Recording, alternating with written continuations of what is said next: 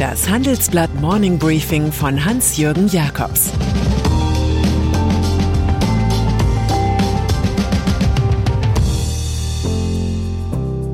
Guten Morgen allerseits. Heute ist Donnerstag, der 25. November, und das sind heute unsere Themen. Das Ampelbuch vom Fortschritt. Olaf Schmidt und andere Helden. Und ein deutsches Lob für Frankreich. Regierungsbildung. Das Buch des Tages hat 177 Seiten, eine gute mittlere Größe. Es fehlt die übliche Struktur von Bestsellern, also zu Beginn ein Erdbeben, das es dann zu steigern gilt. Die Höhepunkte sind auf acht Kapitel verteilt, in denen die einfache Konstruktion Subjekt, Prädikat, Objekt durchweg Standard ist. Subjekt ist hier immer das Wir. Es kommt in allen möglichen Wunschsätzen vor, die die Bürgerschaft in ihrer Breite auch so formulieren würde. Die Parteien, die sich hier zum Wir auf Zeit vereinen, heißen SPD, Grüne und FDP. Und mehr Fortschritt wagen heißt ihr Buch zum Bündnis. Es ist die mit dem Holzhammer eingeschlagene Adaption von Willy Brandts Mehr Demokratiewagen vom 28. Oktober 1969. Der neue Aufbruch wirkt um vieles belastbarer als etwa die Regierung in Schweden. Dort trat die Sozialdemokratin Magdalena Andersson nach nur acht Stunden wieder zurück, nachdem die Grünen als Koalitionspartner verschwanden. Was vor 52 Jahren in Deutschland die gesellschaftliche Erstarrung war, diese Autoritätsgläubigkeit und Illiberalität ist heute die Rückständigkeit bei Digitalisierung, Klimaschutz, Staatskunst und Infrastruktur. Diese Analogie legt mehr Fortschrittwagen mit der Willi-Anleihe nahe. Auch damals regierten ja FDP und SPD. Die Grünen gab es noch nicht und der Pragmatiker Helmut Schmidt war Minister. Gestern Abend leistete sich der designierte FDP-Verkehrsminister Volker Wissing bei Maischberger den freudschen Versprecher, den Neukanzler gleich mal Olaf Schmidt zu nennen.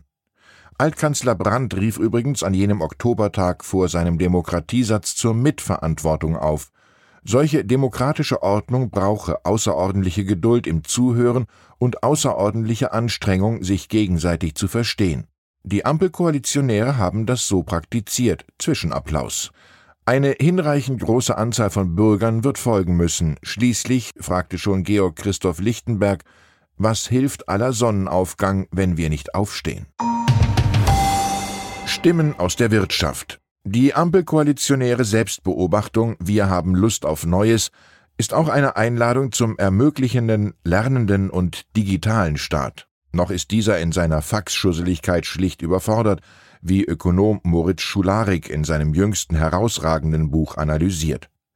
Viele haben sich schnell auf das Fortschrittsbuch des Tages gestürzt, um in soziolinguistischer Feinarbeit zu ergründen, wo sich wer wohl durchgesetzt hat. Das führt zu wenig. Zielführender ist es, die konkreten Maßnahmen zu würdigen. Wer lesen will, spürt auf den 177 Seiten viel Realpolitik und Olaf Schmidt. Die kleine Geschichte zum großen Fortschritt ist auch ein Investitionsprogramm. Zu Recht äußern sich Ökonomen tendenziell positiv zum Erstlingswerk der Autorengemeinschaft. Der Koalitionsvertrag beruhigt mich, sagt Lars Feld, einst Chef der Wirtschaftsweisen.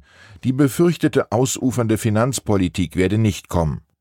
Der aktuelle Wirtschaftsweise Achim Truger findet, der Vertrag sende wirklich gute, tatkräftige Signale und seine Kollegin Monika Schnitzer lobt die pragmatischen Finanzierungsoptionen für die benötigten umfangreichen öffentlichen und privaten Investitionen. Gemeint sind die stärkere Rolle der Förderbank KfW, die angedachten Private-Public Partnerships sowie Kreditprogramme von Staatsunternehmen wie der Deutschen Bahn. Rolle in Europa die Verfasser von Mehr Fortschritt wagen werden geleitet von einer sozialökologischen Marktwirtschaft. Die soll bis 2030 mindestens 15 Millionen vollelektrische Pkw bringen, sowie 80 Prozent Strom aus erneuerbaren Energien. Was Europa angeht, findet sich tatsächlich die wünschenswerte Weiterentwicklung zu einem föderalen europäischen Bundesstaat, der strategisch souverän und nachhaltig sein soll. Sogar neue fiskalpolitische Regeln für die Wirtschafts- und Währungsunion scheinen unter Kanzler Olaf Scholz möglich. Seine erste Amtsreise wird nach Paris führen und er lässt frisch auf Texten, man sei von einer starken deutsch-französischen Partnerschaft geleitet. Angela Merkel scheute noch das Pathos des Emmanuel Macron. Die Verspannungen sind weg, auch unter dem Druck der Ereignisse. Die Medien würdigen die enge Bindung Macrons mit Italiens Premier Mario Draghi als Drakon.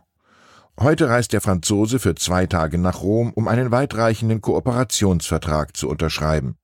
Man ist sich einig, Hand anzulegen an die Maastricht-Kriterien zur europäischen Schuldenregelung. Und dann ist da noch ein gemeinsamer Pandemiekrisenstab. Den setzt die neue Bundesregierung ebenso unverzüglich ein wie einen interdisziplinär besetzten wissenschaftlichen Pandemierat beim Bundesgesundheitsministerium.